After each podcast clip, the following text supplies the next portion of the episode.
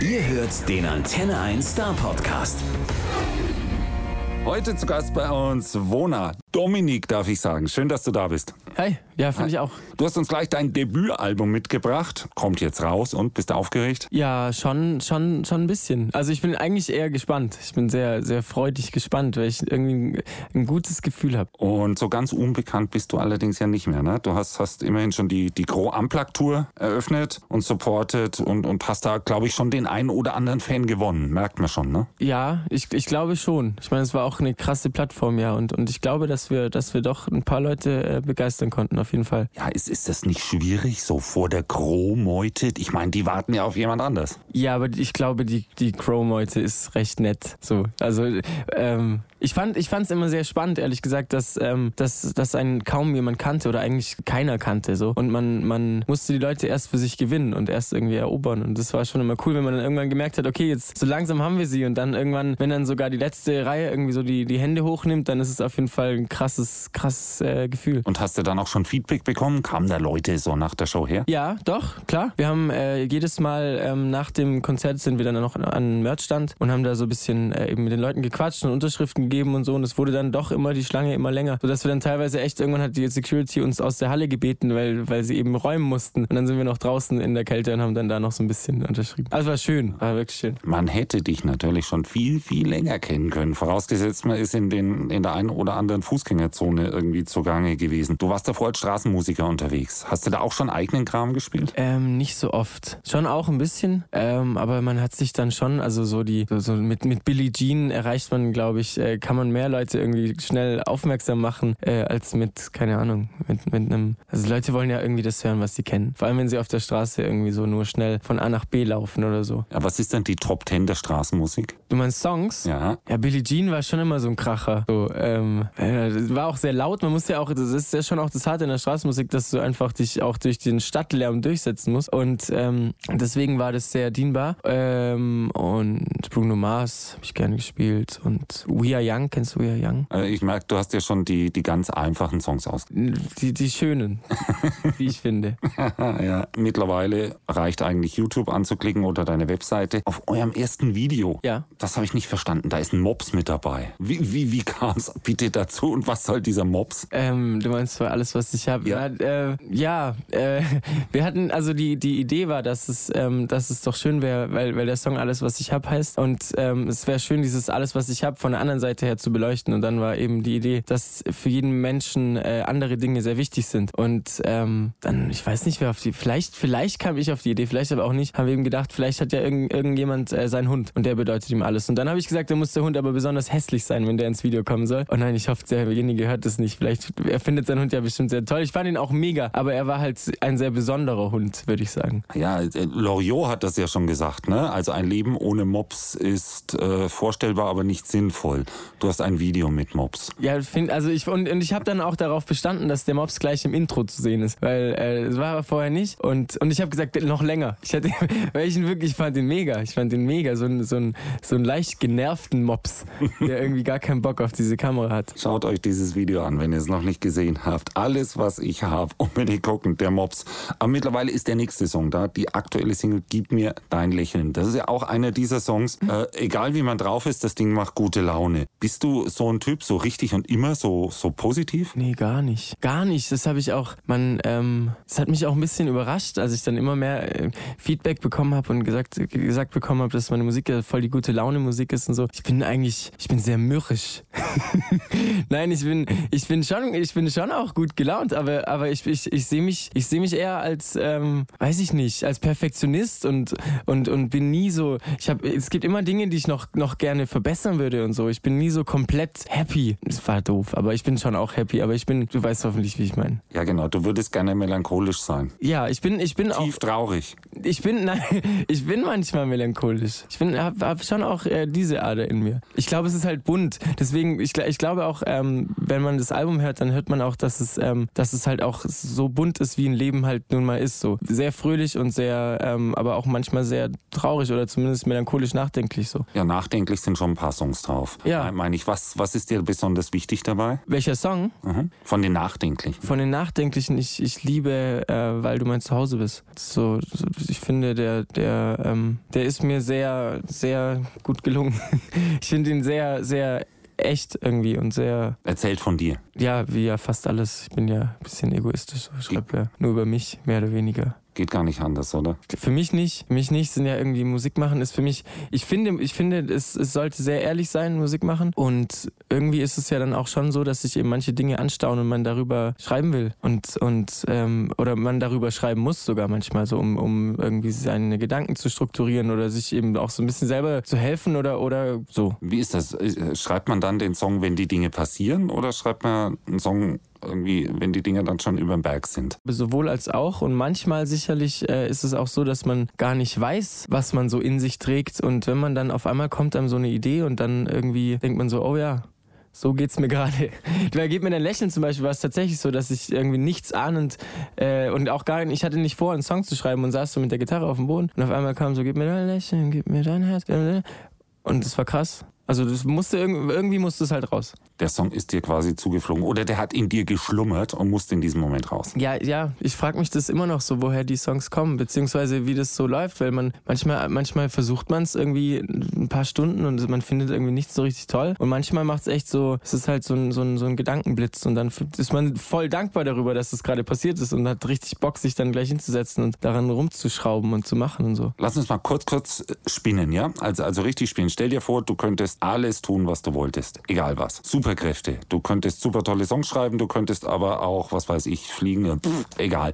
Superkräfte eben. Wenn du sowas hättest, was würdest du damit tun? Was würde ich damit tun? Weil die voll die psychologische Frage. Oh, und da muss man jetzt drüber nachdenken. Ähm, weiß es nicht. Klingt es klingt es unehrlich, wenn ich sage, ich würde dann vielleicht helfen? So. Ich glaube nicht, dass es unehrlich klingt. Immerhin denkst du gerade drüber nach, ist das Erste, was dir durch den Kopf geht. Ja. Wie bei den Songs. Ja, vielleicht. Das, äh, ich glaube, man kann nie genug helfen und aber auch vielleicht Spaß haben. Wenn man jetzt sich so ein bisschen mit dir in, äh, auseinandersetzt und vorher informiert, stellt man fest, eigentlich ist es ja ein Zufall, dass du jetzt Musiker geworden bist. Du hättest auch Fußballer werden können. Ja, also ja. Du warst so auf dem besten Weg zur Profikarriere. Erzähl doch mal. Na, äh, Fußball hat bei mir sehr früh angefangen und ähm, ich war, mein erster Trainer war mein Papa, so schon mit äh, vier oder fünf oder so. Und ich habe dann irgendwann bei Reutlingen gespielt, beim SSV Reutlingen, die damals Zweit, äh, Zweitligist waren. Und dann war ich in der württembergischen Auswahl und bin dann zum VfB Stuttgart gekommen.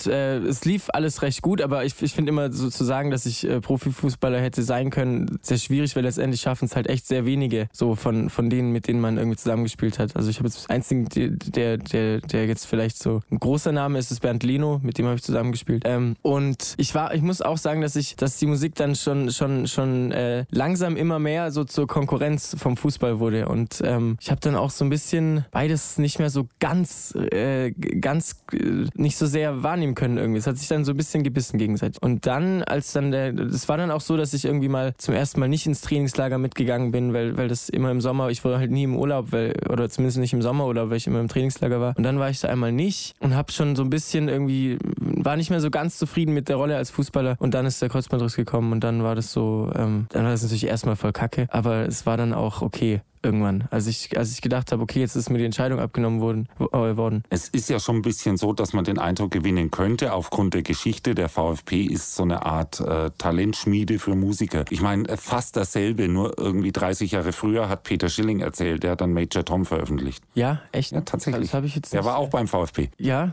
also der, der, mein Major Tom müsste noch irgendwie, glaube ich, äh, noch kommen, aber, aber dann ist zumindest der Start schon mal derselbe. Ja, ja, das ist schon mal keine schlechte Ausgangsposition. Statt Major Tom, gib mir dein Lächeln, aber wir sind ja auch 30 Jahre später. Es darf anders klingen. Ja, es muss anders ich klingen. nichts dagegen, Ja. ich nichts dagegen. Ja, das heißt, die Musikerkarriere ist dann schon aber die erste Wahl. Wäre auch so passiert ohne Kreuzbandriss. Ich, ich, ich weiß es nicht. Von dem her bin ich, äh, bin ich auch jetzt im Nachhinein echt zufrieden, dass es so gekommen ist. Aber ich glaube schon. Zumindest ähm, hätte ich es machen wollen. Aber letztendlich führen die Umstände dann ja immer wieder zu anderen Umständen und es kommt, wie es kommt. Und man muss dann eigentlich dankbar sein, dass es so gekommen ist. Ja, und, und, und manche Umstände sind ja dann irgendwie auch echte Highlights. Was war denn dein bester Musikermoment bisher? Hm, gute Frage. Ich, also ich glaube, ich werde nie vergessen, wie ich auf der ersten eigenen Tour, jetzt, ich meine, die, die Crow-Tour war natürlich krass und, und so, auch, auch da gab es Mega-Momente, so voll viel. Und, und ähm, ist auch krass, wie schnell man das dann wieder vergisst, weil einfach, weil es so viel war. Aber dann, was, was auch echt sehr berührend und, und ich glaube, was ich nicht vergessen werde, war dann auf der eigenen Tour ähm, zum ersten Mal zu sehen, sehen, wie die, wie die Menschen, die dorthin kommen, äh, nur wegen mir oder wegen mir und meiner Band so, die dann auch noch die Texte können und dann einfach man tatsächlich mal einen Refrain nicht singt und man kriegt das halt irgendwie alles zurück und es fühlt sich halt mega an. Das heißt also, für die jetzt kommende Tour müssen wir dringend anempfehlen, dass sich alle jetzt schleunigst das Album besorgen und die Texte auswendig lernen. Ja, wir haben da sogar ein bisschen nachgeholfen, weil wir äh, jetzt Lyric-Videos auch veröffentlichen werden zum Album und, und da äh, kann dann, hat dann keiner mehr eine Ausrede. Genau. Weil manchmal versteht man mich ja nicht so ganz. Ich, ich bin ja, merkt man vielleicht, ich spreche nicht immer so ganz deutlich und das ist auf dem Album auch so. Aber die Texte gibt's äh, auf jeden Fall auf YouTube jetzt. Das heißt, wenn alle jetzt in der U-Bahn sitzen mit Kopfhörern drin und gleichzeitig Videos gucken, wissen wir, was sie tun. Ja, vielleicht, vielleicht. Aber ich fände es auch gut, wenn nicht alle immer Kopfhörer und aufs Handy gucken. Ja, also wenn sie die Texte dann können, müssen sie nicht mehr. Genau. Was ist denn dann der Traummoment? Was soll da eigentlich noch kommen? Ja, also was ich halt, was, was, worum es mir jetzt in erster Linie geht, wäre so zu wissen, dass man ähm, nach dem Album noch ein Album machen kann und nach dem Album noch ein Album und so ein bisschen eine gewisse Sicherheit. Jetzt natürlich vielleicht auch finanziell in irgendeiner Art und Weise, aber auch einfach so dieses, dass es ähm, alles Sinn macht, wenn man, wenn man Leute erreicht und weil, weil eben die Nachfrage da ist so und dass es gefällt. Ja gut, dann müsste man jetzt dieses Debütalbum quasi 10 Millionen Mal verkaufen und dann kannst du bis an dein Lebensende wahrscheinlich Alben machen. So wäre es nicht schlecht oder nur eine Million Mal und dann ähm, beim nächsten Mal dann so. Ich, habe ja auch äh, die Dankeschöns auf dem neuen Album angeguckt und eins ist mir dabei richtig aufgefallen, da geht nämlich eins an Xavier im Voraus. Ja. Aha, weiß Xavier davon? Ich weiß es nicht. Ich weiß nicht, ob mein Manager schon äh, mit ihm kennen sich, glaube ich, von ganz früher. Ja, und- ich weiß nicht, ob, ob der vielleicht schon so ein bisschen äh, am, am Anbändeln mit ihm ist. Das heißt, du hast sie noch gar nicht getroffen. Nee, habe ich nicht. Aber wofür ist dann das Dankeschön im Voraus? Habe ich es nicht auch dazu geschrieben für, ein- für, ein, äh, für ein eventuelles Feature, was dann kommen könnte noch oder so? Ja. So, so war es auf jeden Fall gemeint, weil ähm, hätte, um ehrlich zu sein, ist uns niemand mit X eingefallen. Und wir dachten, es wäre ja doof, wenn der, wenn der Buchstabe X jetzt komplett frei ist. Aber Xavier war der Erste, der uns dann eingefallen ist.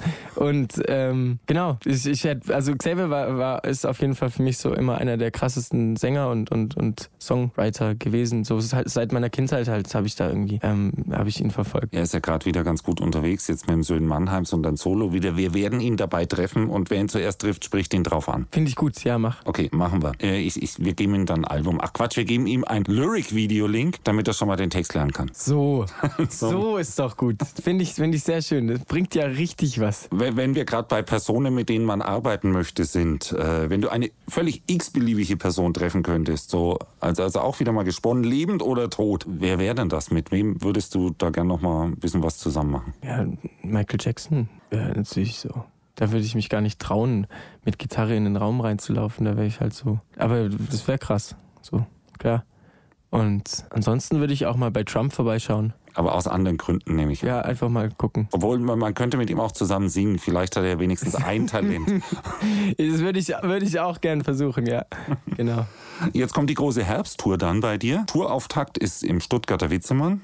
Mhm. Äh, ist das ein Heimspiel für dich oder wäre dann Tübingen doch besser? Nee, Stuttgart ist schon, also ich meine, Tübingen, Tübingen ist heimatvoll. Aber Stuttgart ist, ist, ähm, ist auf jeden Fall auch ein Heimspiel, zumal das ja auch nicht weit von Tübingen ist. Und ich glaube, dass sehr viele Tübinger oder auch meine Kumpels und so, dass die auch vorbeikommen werden. Ich finde aber, ich, ich, ich finde das auf jeden Fall äh, noch aufregender, weil es ein Heimspiel ist. So. Wir, bin da, äh, da ist dann immer der Druck irgendwie so ein bisschen größer, finde ich. Der Druckgröße, ja klar. Wir könnten jetzt natürlich all diesen Fans sagen, stellt euch mal bitte hin, wie die klassische Musikerpolizei. Das sind diese Herren, die mit verschränkten Armen im hinteren Drittel stehen ja, und dann zugucken und dann hin und wieder mal mit dem Kopf schütteln und ihrem Nachbarn was zutuscheln, was man nicht hören möchte. So, so, sollen wir diese Leute hinschicken oder erwartest du was anderes vom Publikum? Dürfen alle kommen. Dürfen alle kommen. Aber ich glaube, ich glaube, das wäre schade, weil, weil es, äh, glaube ich, auch genug Leute gibt, die da echt Bock drauf haben. So. Ja, ich bin mir ganz sicher, die Musikerpolizei hat auch Bock drauf, aber aus anderen Gründen. Wir brauchen welche, die feiern. Bei dem Album Ja, schon. ich finde, ich finde auch, wir haben auch, wir haben auch wirklich äh, jetzt auf der ersten Tour, auf dieser ganz, auf dieser kleinen Clubtour, haben wir auch mit den Leuten getanzt und so und und ähm, es macht schon Bock, wenn da einfach, wenn da einfach so ein Feuer brennt und und alle irgendwie Bock haben. Genau, und wenn die keinen Bock haben sollten, dann kommt ihr eben nicht raus zum Merchstand und dann wird nichts unterschrieben.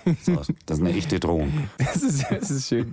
da muss ich das nicht mehr. Nein, wir sind, wir sind, darf jeder, darf jeder wie er will. Ich, wir haben auch, wir haben bisher alle, alle, alle, ähm, alle mit verschränkten Armen. Irgendwann, äh, irgendwann haben wir sie immer bekommen. Spätestens nach dem Bier holen, okay? ähm, eine Frage, die wir wirklich jedem Musiker stellen und die würden wir auch Michael Jackson stellen, wenn wir das könnten, ist die einsame Inselfrage. Stell dir vor, du bist auf deiner einsamen Insel gestrandet und du könntest drei Dinge mitnehmen. Nichts, was zum Leben unbedingt notwendig ist, das ist eh schon irgendwie gesetzt und keine Person. Hm, was würdest du tun? Was würdest du mitnehmen? Eine Gitarre, ein Fußball, und Pizza. Weil Pizza ist ja jetzt nicht zum Leben notwendig. Pizza ist ja schon eher so ein Luxusgut dann auf der Insel. Ja klar, und um Luxusgüter geht's hier. Warum sagt eigentlich nie jemand ein Boot, damit ich davon wegkomme? Aber okay, ja, wir fragen weiter. Dann würde man ja deine Frage irgendwie nicht so ernst nehmen. Stimmt. Und ich würde auch nicht eine Antwort bekommen, die ein bisschen was über einen aussagt. Du, prima, dass du da warst. War ein Riesenspaß. Wir freuen uns jetzt schon aufs Konzert im Witzemann. Ja, am, schön. Was, was hast du im Kopf, wann? Ähm, am 17. glaube ich, am 17.11. Am 17. Soweit ich weiß. Ja, ich Falls es jetzt, äh, man sollte es nochmal googeln, man kann mir nie so ganz vertrauen. Aber es stimmt, ich krieg gerade gesagt, es stimmt. Nee, ich bin mir auch absolut sicher. Wir sehen uns also spätestens am 17. November wieder. Bis dahin ganz, ganz viel Erfolg mit der Platte. Und Danke die sehr. da draußen mögen alles auswendig lernen, was es an Texten gibt. Und äh, vielleicht auch nochmal das alles, was ich habe, wegen des Mopses angucken. Sehr gerne, sehr gerne. Finde ich gut. Okay, danke, dass du da warst und bis zum nächsten Mal. Bis zum nächsten Mal, danke. Ciao. Der Star Podcast bei Antenne 1.